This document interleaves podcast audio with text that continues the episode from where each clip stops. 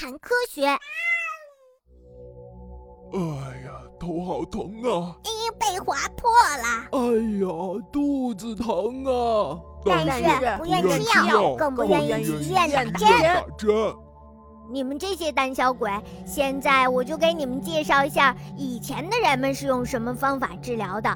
嘿嘿，看完之后，我敢肯定，小朋友们再也不会害怕打针吃药了。哈哈哈哈！就在这里，制造头疼的元凶——恶魔的出入口。啊！千万不要在上面留下洞洞呀！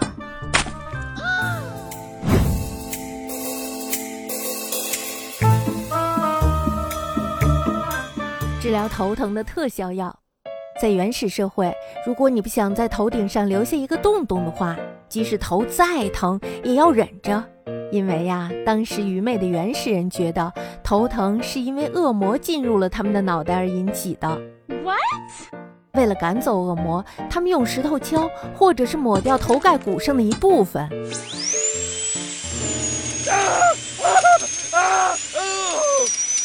然后在脑袋上挖一个洞来驱赶恶魔。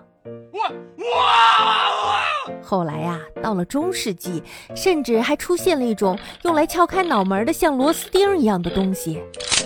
突突突，踏踏踏，骨头被敲碎的声音听起来是那么的让人毛骨悚然。不过呀，令人惊叹的是，居然有人通过这种治疗方法还继续的活着呢。当时还有人通过敲击脑门的声音，用来判断头盖骨有没有碎裂，就像现在我们挑西瓜时的做法一样。后来呀，这种方法又演变成了一种东东线弹奏法，呃，就像是弹吉他一样，把一根抹上蜡的线拴在牙齿上，然后通过声音来判断头盖骨是不是正常的。